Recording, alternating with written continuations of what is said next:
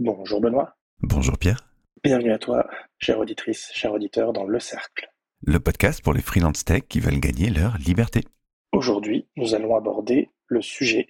Comment calculer son TJM C'est vrai, ça c'est une bonne question. Benoît, comment on fait pour calculer son TJM quand on est un tech? Quand on est freelance, ben t'as... moi j'ai, j'ai identifié, enfin on a identifié trois, trois grandes approches pour, euh, pour ça. Une, l'approche par tes besoins en tant que freelance, l'approche par le marché et l'approche par la valeur. Tu veux nous parler euh, de l'approche par le besoin? Bah, c'est vraiment important d'avoir ces éléments en tête. Euh, le besoin, c'est bah, quels sont tes besoins, toi, en tant que freelance? Et c'est souvent, moi, la question que je pose à mon entourage, c'est tu veux gagner combien à la fin du mois?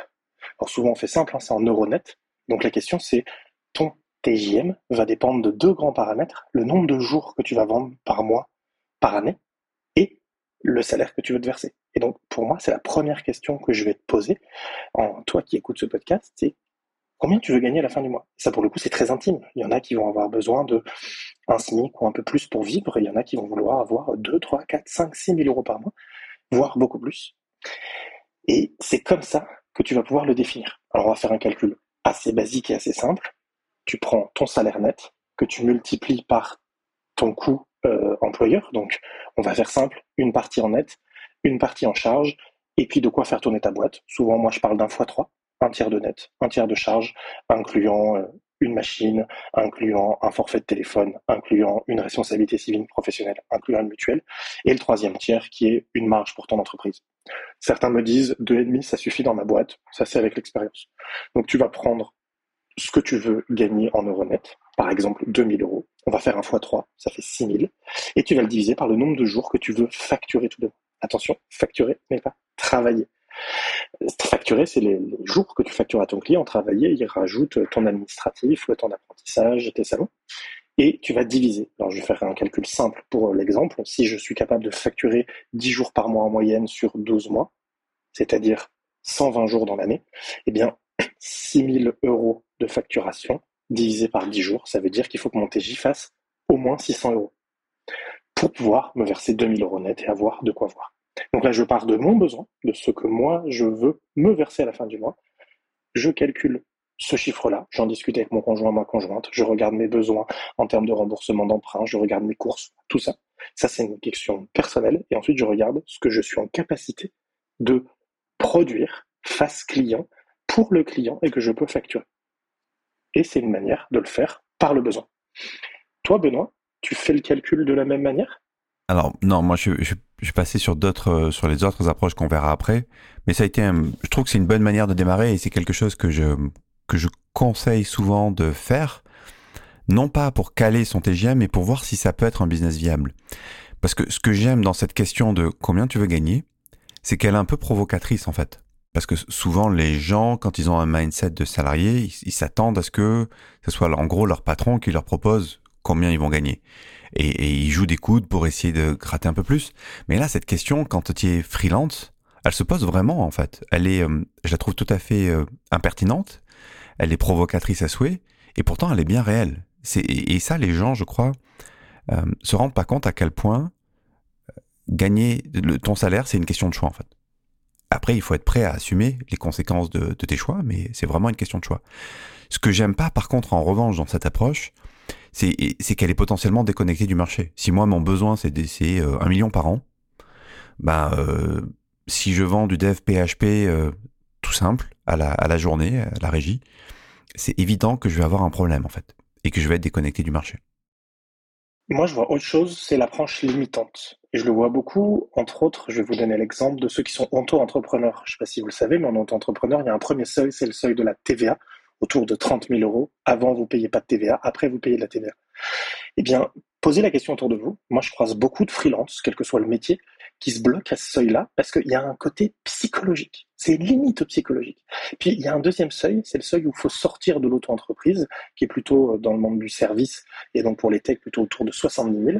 En fait, la difficulté, c'est que si je fais pile 65, 70, ben, j'ai aucun intérêt à sortir. Parce qu'en fait, si je fais 75 et que je change de statut, bah, en fait, ça me rapporte moins en euros net que quand j'étais en année. Donc il y a vraiment ces histoires de plafond de verre.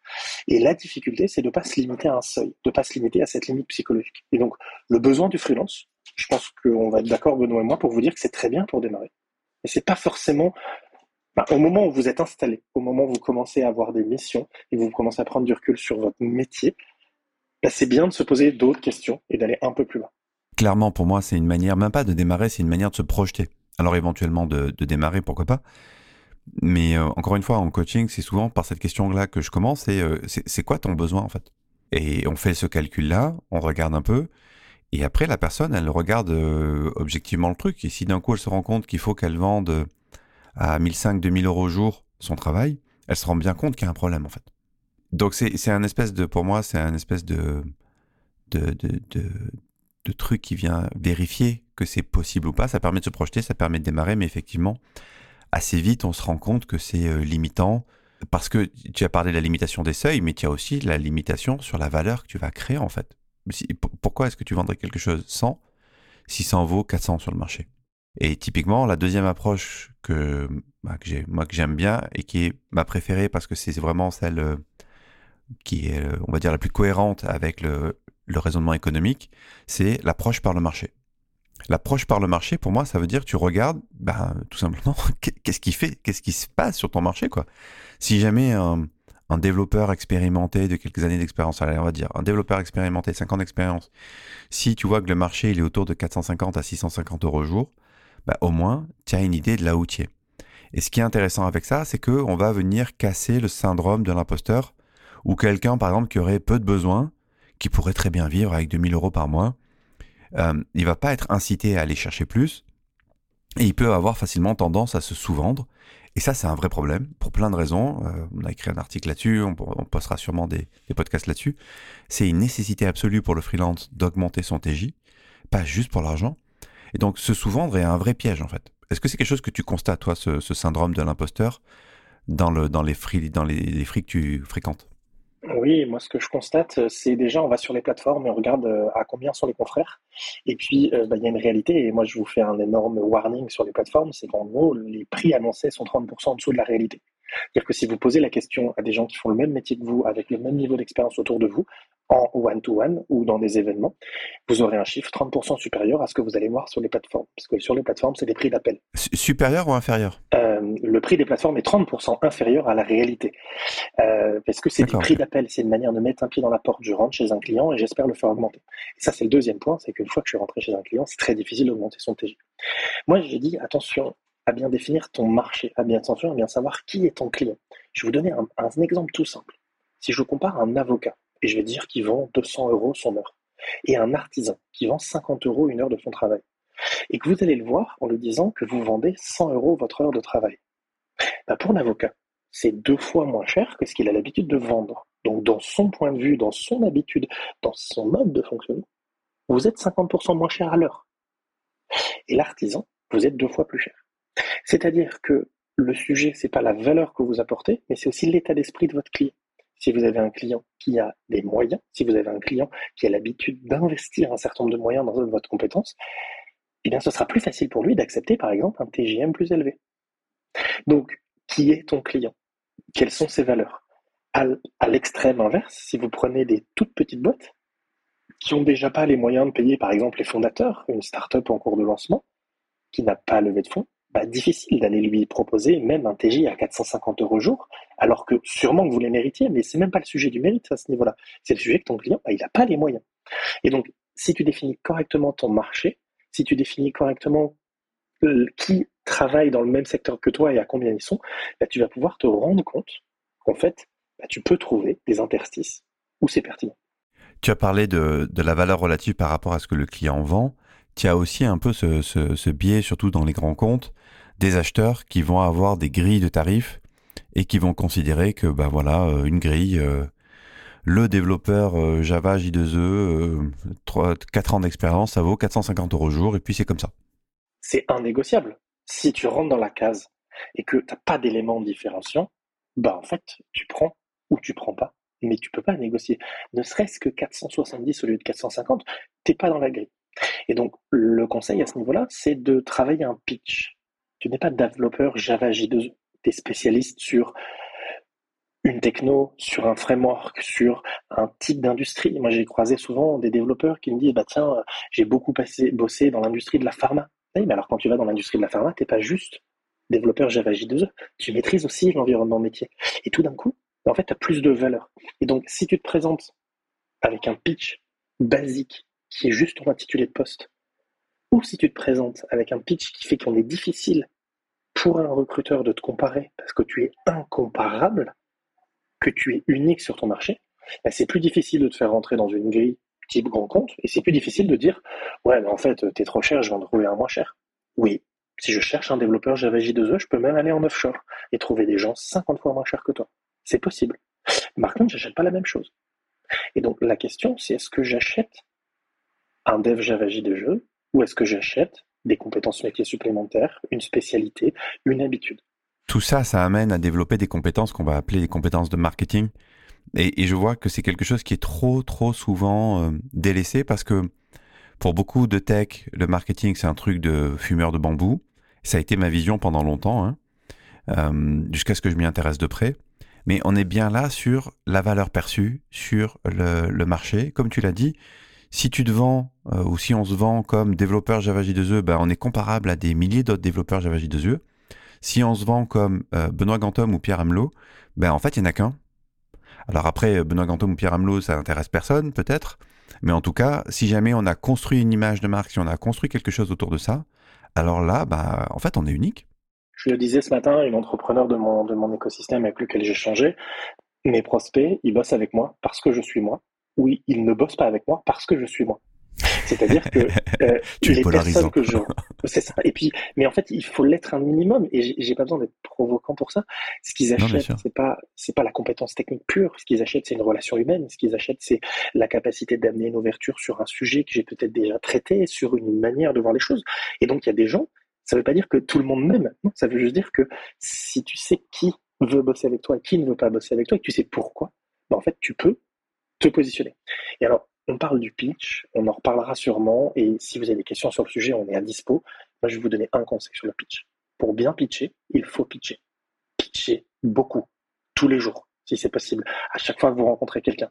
Et un pitch, c'est pas euh, la capacité à prendre un texte par cœur de cinq lignes et de répéter toujours le même. Non, c'est présentez-vous avec le plus d'humanité possible, essayez d'amener de la valeur à votre interlocuteur. Et moi, à chaque fois que je pitch, mon pitch il change légèrement. Je fais des adaptations, je teste des choses. Et des fois, mon pitch il fonctionne bien. Et des fois, mon pitch il tape complètement à côté. Ok, mon interlocuteur m'a pas compris. Qu'est-ce que j'ai mal fait dans mon pitch? Comment je fais un meilleur pitch? Dernière approche, c'était l'approche par le marché, l'approche par la valeur. Moi, ce que j'aime avec ça, c'est que c'est euh, une approche qui est qui est vraiment une rupture forte dans l'état d'esprit. Je me souviens avoir euh, lu un, un bouquin, je sais pas, c'est pas Alan Weiss, je crois, de, de, mémoire, sur le One Million Dollar euh, Consulting euh, Business, un truc comme ça. Il m'avait vraiment mis le cerveau à l'envers, ce bouquin. Il m'avait vraiment décapé le cerveau. Et donc là, c'est un peu un espèce de, disclaimer ou d'alerte sur ce qui va suivre. Euh, si ça te fait trop mal au cerveau, c'est normal. c'est parce que c'est l'approche par la valeur. Benoît, est-ce que tu sais que j'ai déjà vendu une heure de travail à 5000 euros? Une heure à 5000 euros. En fait, j'ai jamais vendu une heure à 5000 euros. Et, attends, mais combien tu as, combien as fait gagner à ton client C'est ça la vraie question? Exactement. En fait, mon client, mon prospect, à ce moment-là, quand je discute avec lui, il a un problème. Et il s'avère que ce problème, on définit combien ça coûte. Et ce problème, pour faire simple, il coûte 50 000 euros. Et je lui dis, cher client, je suis prêt à le résoudre pour 10% du coût. C'est-à-dire que, au lieu que ça te coûte 50 000 euros, ça va t'en coûter 5 000. On joue ou on joue pas? Et mon interlocuteur en face, il n'a pas dit Pierre, il me fait payer une heure à 5 000 euros. Il m'a dit j'ai un problème à 50 000 et j'en paye 5 pour le résoudre. Et moi, il s'avère que j'ai passé une heure. Et donc, c'est là où c'est ça la différence. Je suis plus en train de dire je vais vous facturer du temps, je vais vous facturer un forfait, je vais vous facturer une solution. C'est ça la différence. On n'est plus sur le temps passé, on n'est plus sur la compétence, mais on est sur la valeur concrète. Prenez le cas d'une application qui est en panne, qui a mis plusieurs une personne ou dizaines de personnes au chômage. Vous savez que les grosses boîtes, et les plus petites liviennes, mais en tout cas les très grandes boîtes internationales, calculent le coût d'indisponibilité de chacun de leurs services. Chez Nestlé, l'indisponibilité du service email, c'est 100 millions à la minute en dollars. Donc le service email, il doit fonctionner. Et donc on est prêt à payer une fortune pour qu'on paye des gens pour que ça fonctionne. Ah oui, 100 millions de dollars à la minute. oh mon Dieu. Donc, c'est ça le sujet. C'est-à-dire que quand vous êtes amené à intervenir sur des sujets qui font mal à votre interlocuteur, qui sont urgents, et que vous avez la spécialité pour, parce que vous l'avez déjà fait ou parce que vous êtes monté en compétence, eh bien, c'est là où on est prêt à payer. La montée en charge d'une application en dernière minute en cas de passage télé, parce qu'on ne s'y est pas pris à l'avance, ou le fait avec un délai court. Tout ça, c'est une approche, oui, ça dérange, mais c'est plus du temps passé, c'est plus de la compétence. On veut un résultat, on veut une solution. Alors, est-ce que, est-ce que ton histoire de l'heure vendue 5000 euros, tu as réussi à la reproduire ou c'était un, signe noir C'était un épisode, euh, alors plutôt heureux en l'occurrence, mais euh, très ponctuel? En fait, je le reproduis régulièrement dans l'approche que j'ai dans la manière de vendre, c'est-à-dire que moi, je calcule toujours le coût d'intervention ou le coût de non-intervention. C'est quoi le coût de l'opportunité et c'est quoi le coût de non-intervention? Et en fait, selon les secteurs où vous intervenez, vous, êtes, vous avez des, des des modes de fonctionnement euh, standards. Je peux vous dire que euh, dans la majorité des industries, remplacer quelqu'un qui s'en va, ça coûte 45 000 euros. C'est-à-dire que le coût d'un départ de quelqu'un qui démissionne, c'est beaucoup d'argent. Donc la question, c'est qu'est-ce qu'on met en place pour limiter, par exemple, le, fait qu'une équipe de 10 personnes, il y en ait deux qui partent. Et si la formation, si le fait de travailler sur la rétention des collaborateurs techniques coûte moins que 45 000 euros par tête, c'est-à-dire qu'on a déjà sur deux personnes, si un turnover à 20%, on a déjà sur une équipe de 10, 90 000 euros de budget par an. Tant qu'on ne les atteint pas, on coûte moins cher de former et d'accompagner les équipes que de les laisser partir et de les remplacer. Et donc la grande question, c'est qu'est-ce qu'on met en place derrière? Donc oui, moi c'est mon quotidien aujourd'hui d'accompagner des clients à changer d'état d'esprit en calculant ce que ça coûterait de ne pas intervenir ou en calculant le coût de l'opportunité. Plus de chiffre d'affaires, euh, moins de, moins, de, moins de tension dans un processus d'onboarding chez un client. Donc on améliore les interfaces du logiciel, on améliore les temps de chargement, on diminue le l'engorgement au support. On met en place toutes ces choses-là. Et donc ça, ça se calcule. Et souvent, et ça, c'est la bonne nouvelle pour toi qui nous écoutes. Tu n'as pas besoin d'avoir tous les chiffres. Tu as juste besoin de poser la question à ton client de ce que ça lui coûte au quotidien. Et moi, des fois, je fais des choses simples. Ok, donc tu as quelqu'un qui bosse en admin l'équivalent de 50% de son temps sur son processus. Demain, on pourrait lui faire gagner 50% de son temps. La personne est payée quoi? Ok, 2000 euros net, on fait un calcul à l'année, tu prends ton coût employeur et en faisant euh, quelques additions, quelques multiplications, tu arrives très vite à un budget de dizaines ou de centaines de milliers d'euros dans l'année. Donc ça, c'est possible.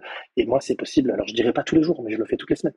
Moi, ce que j'aime dans cette démarche, c'est exactement ce que tu viens d'évoquer, c'est-à-dire de faire ce travail, de faire l'effort de comprendre la valeur que tu vas générer pour ton client. Toi, tu parles du, coût de non-intervention et aussi du, coût d'opportunité. Moi, j'essaie vraiment d'être plutôt orienté sur la valeur générée par le client. Et je ne contractualise pas forcément ou même assez rarement sur cette valeur générée, parce que tu peux aller jusqu'au bout du truc et contractualiser sur la base de ce truc-là. Mais par contre, de faire ce travail-là, moi, me permet de comprendre deux choses. D'abord, est-ce que le client perçoit de la valeur dans le problème qu'on est en train d'essayer de régler? Parce que s'il n'y en a pas, au moins, je vais arrêter de perdre du temps. Au moins, je sais qu'on est en train de, de courir après quelque chose qui sert à rien et que de toute façon, mon client, il n'aura pas de budget. Et si par contre, on détecte avec le client qu'il y a effectivement de la valeur derrière le problème qui est en train d'être soulevé, ben, ça me permet moi de me calibrer, calibrer aussi le tarif de ce que j'ai proposé. Parce qu'autant je facture pas forcément sur cette modalité de, de revenu cher ou de pourcentage de la valeur générée, mais maintenant j'ai un, mode qui est quand même beaucoup plus souvent au forfait. Donc c'est un peu un entre-deux entre, l'approche marché et l'approche par la valeur. Et le, le fait de forfaitiser les choses permet de faire un truc qui pour moi est vachement important, de sortir du côté euh, rémunération à l'heure et de passer sur un résultat le forfait ou la valeur ont tous, tous les deux, dans ces deux approches, ce truc en commun d'être centré sur un résultat que tu amènes à un client. Et, euh, et ça, c'est quelque chose qui me va bien et qui me permet moi d'avancer. Alors euh, parfois je gagne, parfois je perds, mais globalement, euh, je, je m'y retrouve et j'ai l'impression de mieux gagner que si j'étais à l'heure j'ai fait mon calcul après coup. C'est-à-dire que je suis pas capable de le dire à l'avance sur une mission, mais après coup, moi aujourd'hui, euh, ça fait euh, trois ans maintenant que je vends du forfaitaire, donc un budget forfaitaire mensuel avec de l'illimité en face. Je peux me le permettre parce que j'ai une posture de directeur de projet sur le marché, je ne fais pas d'opérationnel. Et moi, j'ai fait mon calcul là des 12, 14 derniers mois. En moyenne, chez un client, temps passé versus facturation, je suis à 1000 euros de l'heure. Je n'ai jamais vendu 1000 euros de l'heure. J'ai juste vendu un accompagnement packagé forfaitaire et le client, il en a pour son argent. C'est essentiel de l'avoir en tête et c'est essentiel d'avoir cette approche par la valeur. Je vais vous donner un, autre exemple sur un projet que j'ai en ce moment. On parle de la configuration d'un serveur postfix pour gérer des mails Et j'ai un enjeu, il faut que j'enrichisse un flux d'emails et que je me connecte à une API tierce. J'ai deux possibilités sur le marché. Je vais chercher des gens qui font du post-fixe et qui sont à 500 euros jour. Et je ne sais pas combien de temps ils vont mettre. Ou je vais chercher des gens qui sont très capés sur du post-fixe, qui ont déjà fait le genre de projet que je leur demande 50 fois et qui me disent Pierre, on est à 1000 euros jour. On va passer 10 jours. On te le forfaitise. On prend la responsabilité. Donc pour 10 000 balles, on le fait. D'un côté, j'ai quelqu'un qui me dit bah, on a l'habitude de faire du post-fixe, mais on n'a pas forcément beaucoup d'expérience sur le sujet parce que c'est un sujet parmi tant d'autres et on est à 500 euros jour. Et de l'autre côté, j'ai quelqu'un qui est à 1000 euros jour et qui me dit Moi, je suis tellement sûr de moi. Je l'ai fait suffisamment de fois pour que ce que tu me demandes, dans le périmètre que tu me demandes, je le fais pour 10 000 euros forfaitaire. 1000 euros jour, x 10, sauf que c'est moi qui prends le risque. Je signe qui? Je prends le risque d'avoir un projet à 5000 euros potentiellement moins pertinent? Alors, bah, il y a deux choix. Si j'ai la posture de je cherche absolument un prix et que je suis prêt à dépasser le budget de 10 000, je peux jouer. Si je suis sur un projet à forte contrainte, forte volumétrie, ce qui est le cas euh, du projet sur lequel je suis en ce moment, je mets 10 000 balles sur la table, j'achète du forfait et je prends une garantie. C'est une approche par la valeur, c'est la valeur perçue de mon interlocuteur. Et oui, j'achète une journée deux fois plus cher que ce que je pouvais acheter ailleurs, mais par contre, j'achète de la sécurité. C'est ça qui change et c'est ça qui change d'état d'esprit quand tu achètes.